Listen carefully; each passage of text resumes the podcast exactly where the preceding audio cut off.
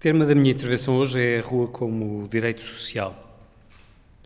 A rua como um espaço essencial da nossa vida, a qual todos temos, devemos ter acesso e direito.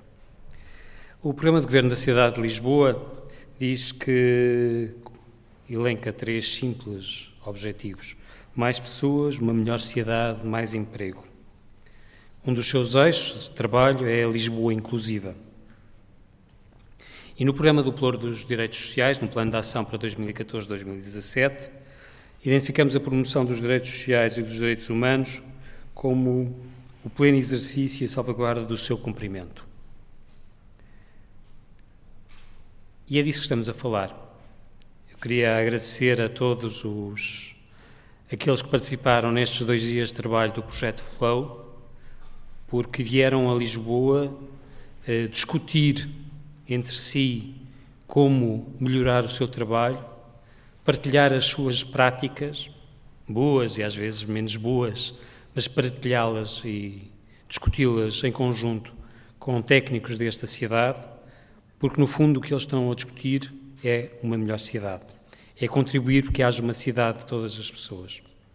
Nos últimos dois dias uh, tive o prazer de estar na oitava conferência do ICLEI, sobre sustentabilidade nas cidades. E o Job Borgman apresentava um, Jeb Borgman apresentava um, um diagrama de muitas cidades. A cidade resiliente, a cidade do ambiente, a cidade da saúde. E uma das questões que ele colocava por fim, depois destas cidades todas que vêm surgindo ao longo dos anos, é que chegava ao fim e não tínhamos uma única cidade, tínhamos muitas cidades. E que o exercício que tínhamos que fazer de futuro era chegar com um conjunto de setas que faziam a evolução destas cidades até uma única cidade, que é a cidade sustentável. E é isso que nós queremos. E esta cidade sustentável também só será possível para uma cidade com menos carros e com mais pessoas. Uma cidade que pensa em termos energéticos, pensada em termos de mobilidade, em termos ambientais e em termos de algo muito básico e essencial, que é os direitos sociais e os direitos humanos. A mobilidade não é um fim em si mesmo, mas é um meio, algo que permite o acesso ao emprego, o acesso à cultura, o acesso aos serviços, o acesso à família, o acesso a uma vida plena. E é isso que nós queremos em Lisboa. Ou seja, quando falamos de uma cidade com, para mais pessoas e de uma melhor cidade, necessariamente estamos a falar do acesso a uma vida plena. As opções políticas de mobilidade têm consequências concretas. E as consequências não são os engarrafamentos, há opções políticas que irão provocar engarrafamentos. No imediato, será o que vamos discutir durante os próximos 12 meses. Eh, engarrafamentos, congestionamentos, eh, percas de tempo, tudo seria resolvido se deixassem o carro em casa e apanhassem os transportes públicos. É óbvio que também há uma outra discussão sobre os transportes públicos. É se eles próprios também são acessíveis, não é? Se o elevador não está variado, se a plataforma do autocarro chega à paragem do autocarro, se chega o autocarro, mas pronto, talvez os engarrafamentos sirvam para fazer essa discussão e antes de acabar os engarrafamentos resolvam, resolvamos a parte dos autocarros. Mas as opções políticas de mobilidade têm consequências concretas na saúde pública, na segurança dos mais frágeis, na integração social e na economia familiar. São quatro fatores. Podemos falar deles um por um ou falar de uma forma tentativa, uma tentativa de falar de forma integrada.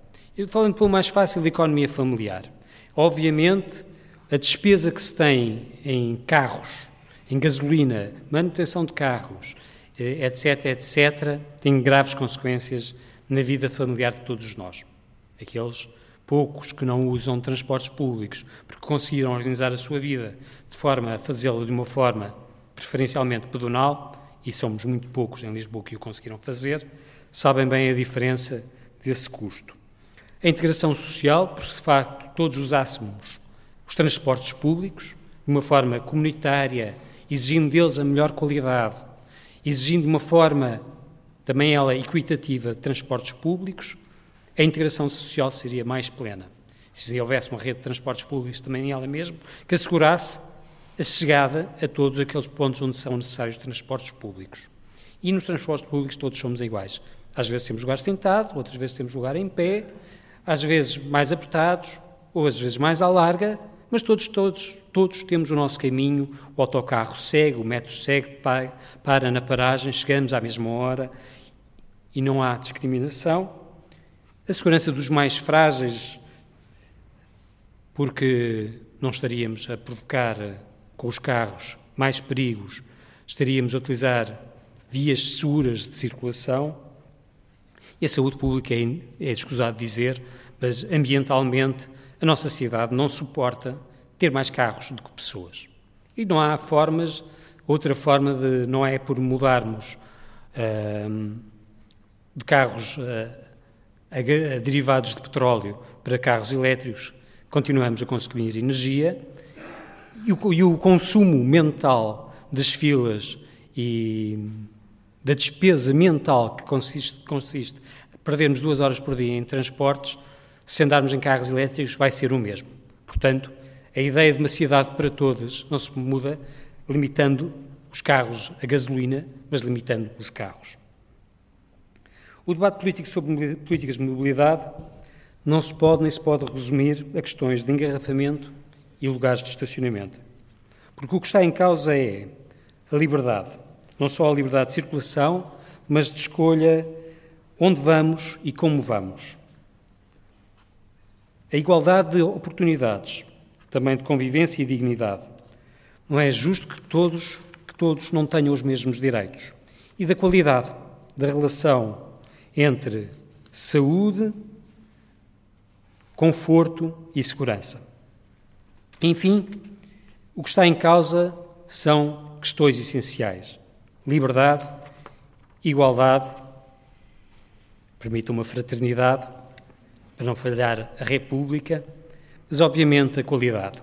Já não estamos a viver a discutir questões essenciais, já podemos ir um pouco mais além do que as condições básicas de vida em sociedade. Temos que exigir qualidade também. Qualidade que nos permita, de facto, ter uma melhor cidade. A rua é espaço público, é um espaço de todos, o que significa direito de circulação de todos, sem qualquer restrição de idade, capacidade ou situação social e económica. É um lugar de interação social. A rua como espaço de circulação, espaço de permanência, as praças em cada parte desta nossa sociedade são o que permite a vivência, a criação de laços, a construção de uma comunidade coesa e justa. E termos de, temos de garantir que as nossas ruas são acessíveis, seguras e confortáveis para todos. E isso é, lembremos mais uma vez, um direito social, para não dizer mesmo um direito humano. Esta é uma área que deve integrar toda a comunidade. Deve existir diálogo e participação. A rua é o espaço da democracia. A rua é o espaço da democracia. E é essa rua que nós, em Lisboa, com o Plano da Cidade Pedonal, com o trabalho que temos vindo a fazer no âmbito da Câmara Municipal, com todos os parceiros, queremos melhorar e assegurar a democracia. Muito obrigado.